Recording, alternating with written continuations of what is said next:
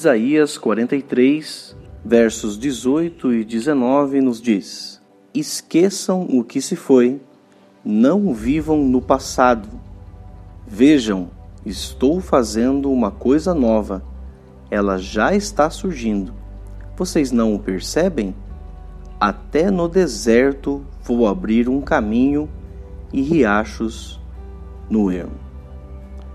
Todos nós somos dirigidos por algo em nossa vida, direcionados, guiados por alguma força que vai determinar o roteiro da nossa vida.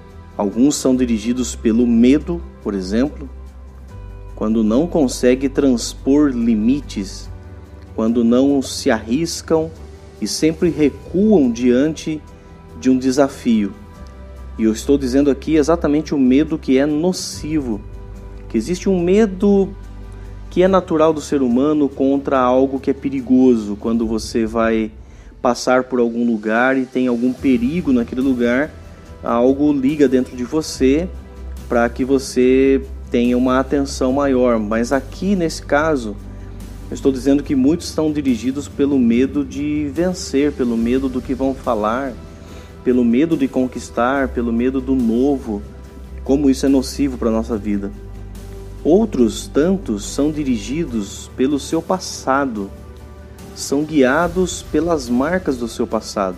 E inconscientemente essas marcas sempre acabam sendo decisivas em sua vida.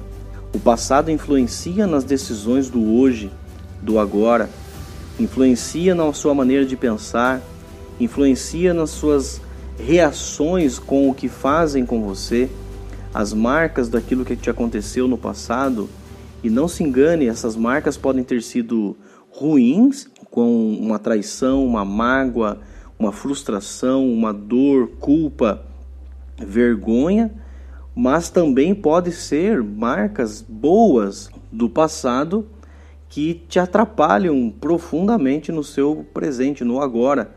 Você viveu um tempo bom lá atrás, você teve uma era de sucesso em alguma área da vida e hoje, de repente, por já estar tempo sem conseguir, pelo menos a sua perspectiva, viver algo parecido, você se prende lá na ah, aquele tempo bom, ah, aquela fase foi boa, ah, aquela, aquele trabalho que eu tive, e a gente acaba sendo dirigido pelo nosso passado. E ainda existem aqueles que são dirigidos por sonhos de terceiros. Se envolve com algo que outros estão construindo e, sem perceber, vivem em função dos sonhos dos outros. Aliás, essa é uma grande verdade. Quem não tem sonhos para se viver, vive em função dos sonhos dos outros.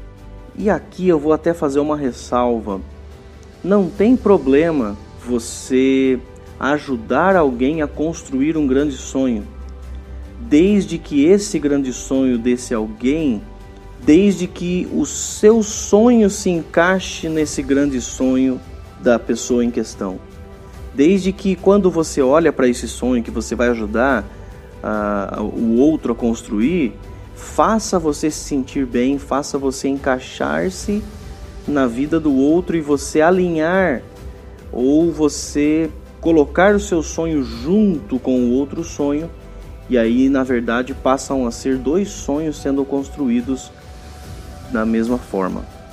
E é sempre um grande desafio a descoberta da razão pelo que vivemos, o que dirige a nossa vida.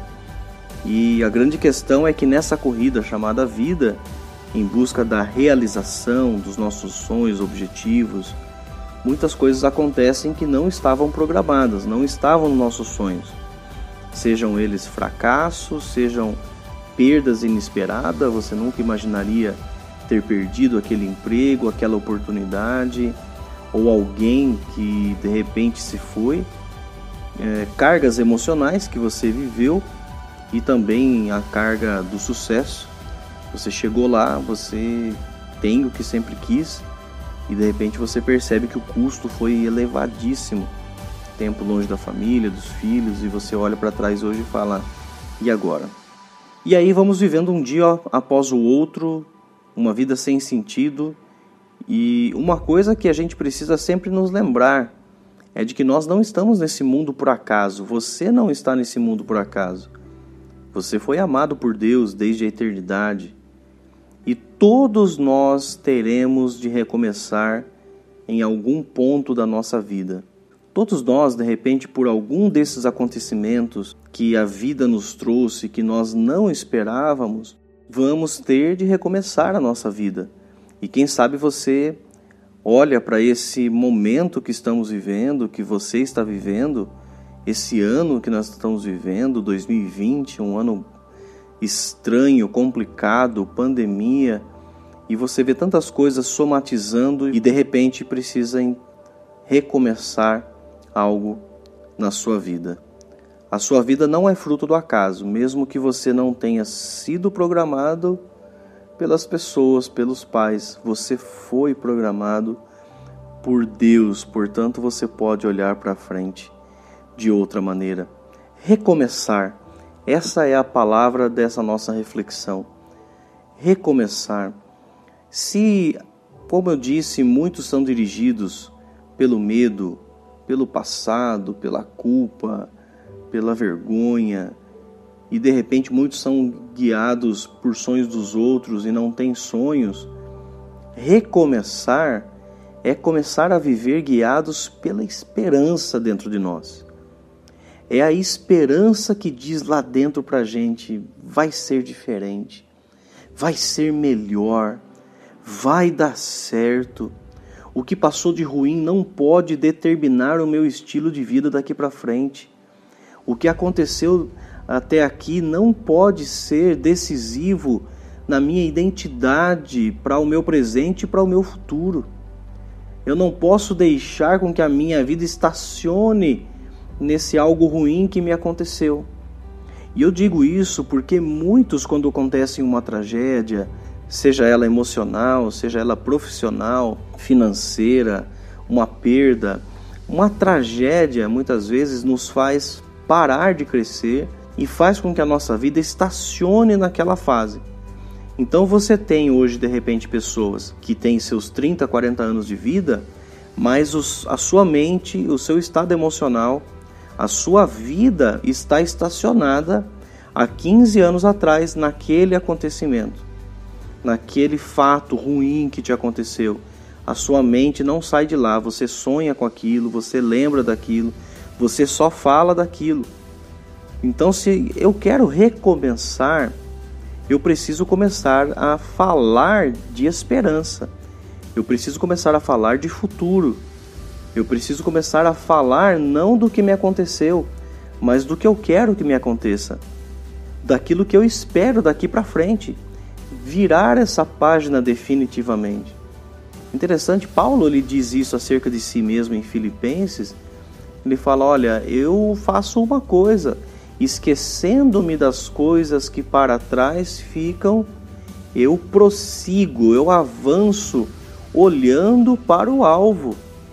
Portanto, recomeçar é começar, é decidir viver sendo guiado pela esperança.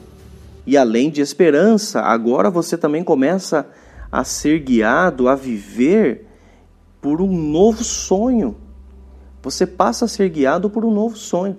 Eu posso garantir para você que ainda é tempo de sonhar um sonho novo. Talvez você olhe para trás, e aqui é o grande problema sempre quando nós pautamos uh, as nossas expectativas no que aconteceu, e você tem experiências ruins, você tem sonhos frustrados, você tem sonhos que não deram certo, que não se realizaram. Para você recomeçar, deixe esses sonhos para trás Sonhe um sonho novo. Olhe para frente, tenha novas metas, novos objetivos. Fala, não, eu quero alcançar esse novo objetivo, eu quero chegar até esse destino, eu quero fazer com que a minha vida agora possa ter nova perspectiva. Isso é aliar a esperança a esse sonho. Recomeçar é começar a viver guiados por novos relacionamentos.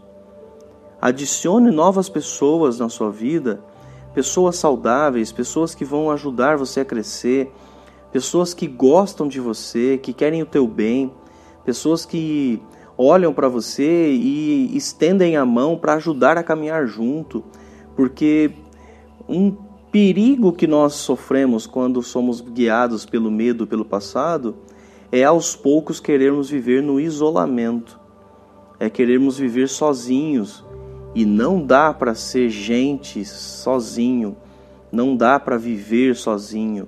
Você pode ter períodos de é, isolamento, de, ou alguns chamam de solidão, mas talvez a palavra mais correta aqui seria solitude, que é quando você tem momentos a sós. Isso é importantíssimo você ter diálogos internos, você falar com você mesmo, você conjecturar na sua mente coisas acerca de si mesmo, do que está acontecendo.